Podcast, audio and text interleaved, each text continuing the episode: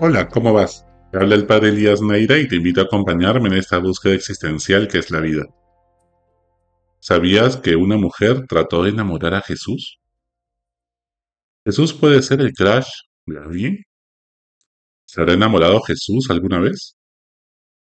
Y en tu caso, ¿de quién o de qué estás enamorado? ¿De qué tienes sed en la vida? ¿Tienes sed de un vino que le dé sabor a tu vida? ¿Te resulta un poco insípida? ¿O tienes sed de una cerveza bien helada que apacigüe las pasiones que llevas dentro? Quizás tienes sed de sangre, pues estás lleno de rencor y resentimiento y quieres cobrar venganza por algo que te hicieron. Tienes sed de una Coca-Cola, un desierto que te prometa la ilusión de regalarte la felicidad. ¿O tienes sed de Dios? Pues te cuento Jesús tiene sed de ti y te busca y anhela que vuelvas a la casa de Papá Dios, como tu mamá te esperaba a que llegues de las fiestas cuando tenías 20 años y pasaba la hora y no llegabas ni avisabas dónde estabas. Sí, te busca Dios. La historia de la primera fan que se enamoró de Jesús cuenta así. En aquel tiempo, llegó Jesús a un pueblo de Samaria llamado Sicar, cerca del campo que dio Jacob a su hijo José. Allí estaba el manantial de Jacob. Jesús, cansado del camino, estaba allí sentado junto al manantial. Era alrededor de mediodía. Llega una mujer de Samaria a sacar agua y Jesús le dice, dame de beber. Los discípulos habían ido al pueblo a comprar comida. La samaritana le dice, ¿cómo tú, siendo judío, me pides de beber a mí, que soy samaritana? Porque los judíos no se tratan con los samaritanos. Jesús le contestó, si conocieras el don de Dios, ¿y quién es el que te pide de beber? Le pedirías tú, y él te daría agua viva. La mujer le dice, Señor, si no tienes cubo y el pozo es hondo, ¿de dónde sacas agua viva? ¿Eres tú más que nuestro padre Jacob, que nos dio este pozo y de él bebieron él y sus hijos y sus ganados?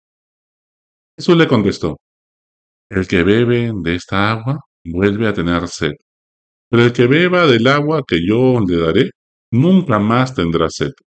El agua que yo le daré se convertirá dentro de él en un surtidor de agua que salta hasta la vida eterna.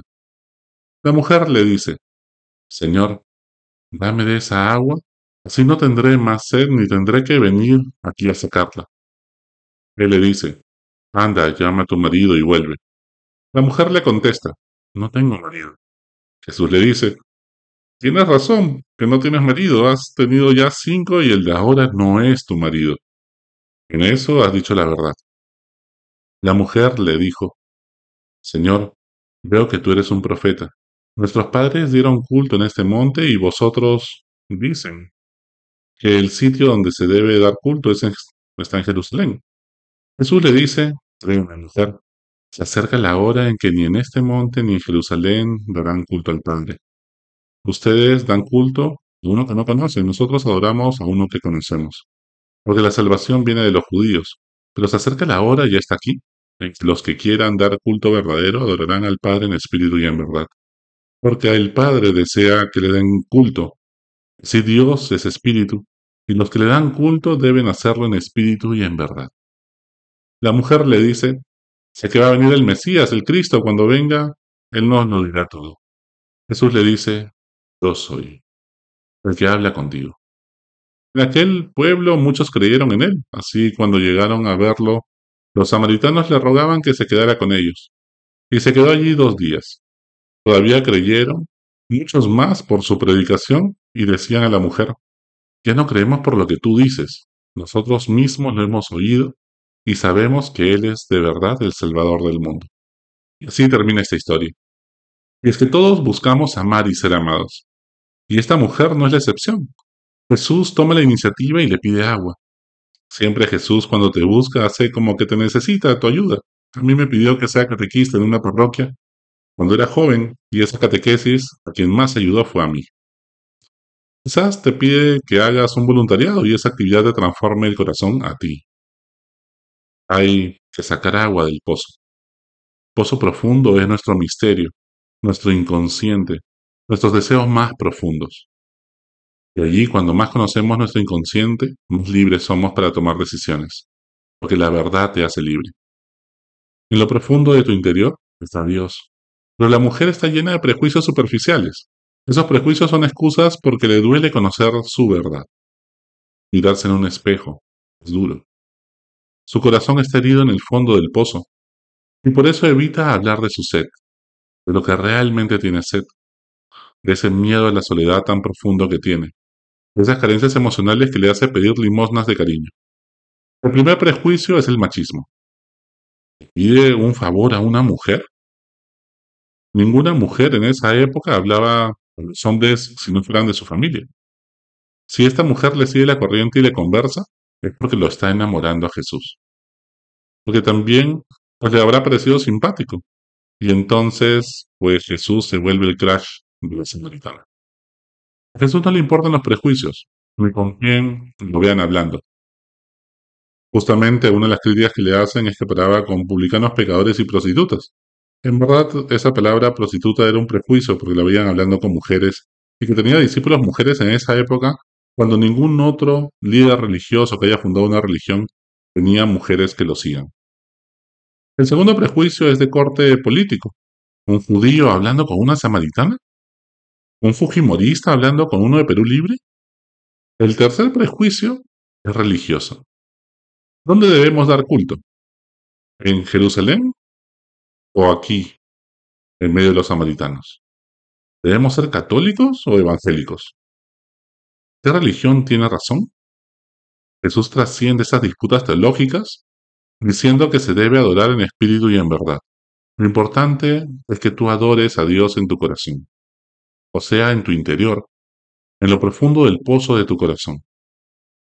Jesús trasciende los prejuicios para ayudar a la persona que tiene delante. No se queda ni en los prejuicios machistas, no se queda en los prejuicios políticos, ni tampoco en los prejuicios religiosos. Jesús no para viendo bandos, no divide la sociedad en buenos y malos, en grupos que son los míos, los tuyos y los nuestros, nuestros adversarios, nuestros enemigos y nosotros. Él ve personas, ve el dolor que pasa en la gente y se dedica a salvar a cada uno, a hablar del corazón y darle de beber a quien tiene sed. Una vez vencidos los prejuicios superficiales, Jesús le pide que llame a su marido. La mujer está muy coqueta y hay que hacerle el padre para enseñarle a amar. Pues ha tenido cinco maridos, el actual es el sexto, y eso significa que Jesús es el séptimo. Séptimo, el número siete, era el número de la perfección. Ha llegado por fin el verdadero amor a su vida. El número siete. Uno tiene que pasar por siete ex, ¿no? Para que recién te llegue el amor. Pero lo importante es que no nos rebajemos. No tiene por qué rebajarse por limosnas de cariño esta mujer. Ante lo cual la mujer le responde, ¿cuál es mi marido? Su le dice que es cierto, esa es su verdad. Ha tenido seis maridos, incluyendo el actual, y el actual tampoco es su marido. Porque en el fondo se ha involucrado sentimentalmente con todo el pueblo de Sicar. Y es que tiene tanta sed de cariño, y cada relación tóxica en la cual se ha involucrado agranda el pozo de su soledad le baja más la autoestima, la denigra y hace más profundas sus heridas. ¿Cuántas veces a nosotros también nos ha pasado eso? Buscando limosnas de cariño, hemos terminado en las garras de tantos narcisistas. Jesús le ofrece un agua pura, si bebe de esa agua jamás volverá a tener sed, y que brota de lo profundo de su corazón. Ya no sentirás sed de que te quieran, no volverás a sentirte sola, ya no entregarás tu corazón al primer narcisista que pase por tu vereda adulándote para manipularte. Ya no te dejarás ilusionar por las promesas de los encantadores de serpientes. Si tuvieras sed de Dios, si Dios te llenara el corazón, solo Dios puede satisfacer tus deseos más profundos de amar y ser amado. Lo demás es ilusión y vanidad. Conviertes en lo que amas. Dime que amas y te diré quién eres. Si quieres conocer el pozo de alguien, no le preguntes qué estudió qué éxitos ha alcanzado en la vida. No le preguntes cuánta plata tiene o cuál es su apellido. Quiénes son sus exparejas, o si han sido tóxicas o no. Ni siquiera te pongas a fijarte tanto en cómo es su mamá o su papá para saber en qué se va a convertir con los años. Si no, pregúntale qué ama. Porque donde está tu tesoro, está tu corazón. Las relaciones de pareja no es una cuestión de suerte. No se trata de pasarse la vida esperando que un príncipe azul nos rescate o Blancanieves nos termine de criar para dejar de ser enanos. Las relaciones se construyen con esfuerzo y dedicación. No podemos andar por la vida creyéndonos caperucita roja sin esperar que aparezca un lobo al acecho. No construyas una relación basada en tu miedo o la soledad, sino en el amor. Ningún elixir de amor puede suplir el agua viva de Jesús. Y esa agua brota de lo profundo de tu corazón porque allí habita Dios. Hasta la próxima. Sigue buscando, Él te encontrará.